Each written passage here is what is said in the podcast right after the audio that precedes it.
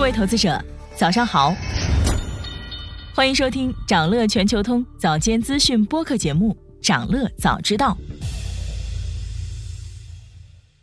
今天我们关注的是美国近期宏观数据和联储最新会议纪要。继美国三月非农就业创二十七个月最低纪录后，美国三月 CPI 连续第九个月放缓。不过，核心 CPI 有所反弹，显示出美国核心通胀依然顽固。具体来看，住房指数仍然是每月所有增长项目中的最大贡献者，甚至完全抵消了能源指数的下降。住房指数在过去一年中增长了百分之八点二，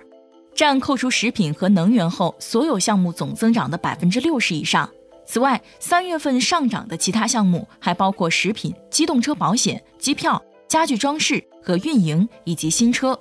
食品指数比去年同期增长了百分之八点五。在过去十二个月里，家庭食品指数上升了百分之八点四，谷物和烘焙产品指数同比上升了百分之十三点六。不过，美联储最喜欢的超级核心通胀，也就是扣除住房外的核心服务 CPI，同比已经开始放缓，为二零二二年七月以来的最低水平。值得一提的是，美国人的实际工资已经连续二十四个月下降。分析认为呢，美国三月通胀读数符合预期，整体 CPI 增速进一步下降，核心服务项继续构成通胀的粘性。虽然核心服务通胀有望出现下降的趋势，但是下行空间有限。从目前的数据看，美国核心通胀短时间内不可能下降到百分之二。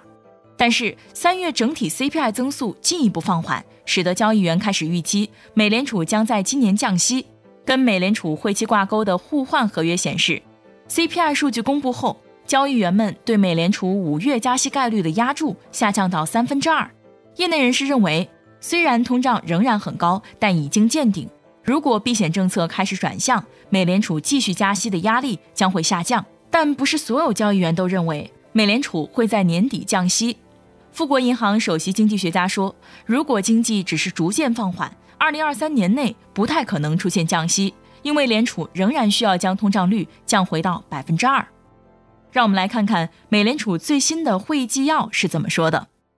三月的会议纪要显示，决策者认为需要适当增加一些紧缩，因为银行业的动荡预计今年晚些时候将陷入轻度的经济衰退，此后两年复苏。尽管经济衰退的可能性增加，五月的下次会议还可能继续加息。需要实现对经济有足够限制性的货币政策，通胀目标仍然是百分之二。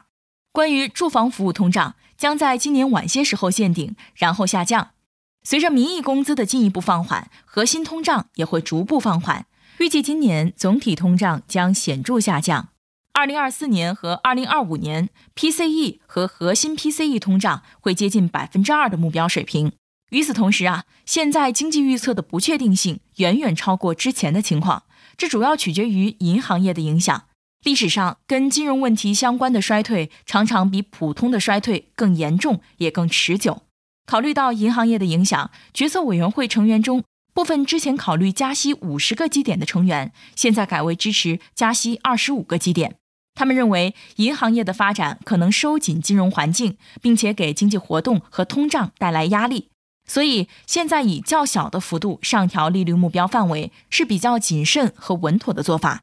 在本次会议纪要中，还可以看到，美联储也曾考虑过暂停加息，但是他们认为其他美国政府机构的行动已经在帮助银行业稳定下来，所以五月加息二十五个基点是合适的。同时，在银行面临压力的情况下，多名联储官员下调了对利率峰值的预期。他们强调会密切监控未来的数据来进行评估，保持政策的灵活性和可选择性。虽然联储没有承诺五月后不再加息，但是市场普遍认为五月的二十五个基点应该是年内最后一次加息。高盛在报告中写道。我们不再认为六月会加息，部分原因是目前的数据似乎证实了信贷在银行业动荡之后确实有些收紧。另一个原因是一些美联储官员似乎对五月的加息都有些犹豫不决，这提高了 FOMC 在五月会议上同意加息并发出六月继续收紧信号的门槛。而且在美联储官员的点阵图中，并没有看到六月继续加息的迹象。关于联储年内是否可能降息？有分析梳理了历史上联储降息的条件，发现要么是经济衰退和通缩风险显著上升，要么是金融市场出现重大黑天鹅，并且可能演变为金融系统性风险的情况。以史为鉴，如果不发生比现在更大的金融风险事件，美联储不会轻易降息。这次美联储可能采取高利率加临时扩表的组合，来应对通胀和金融风险的双重挑战。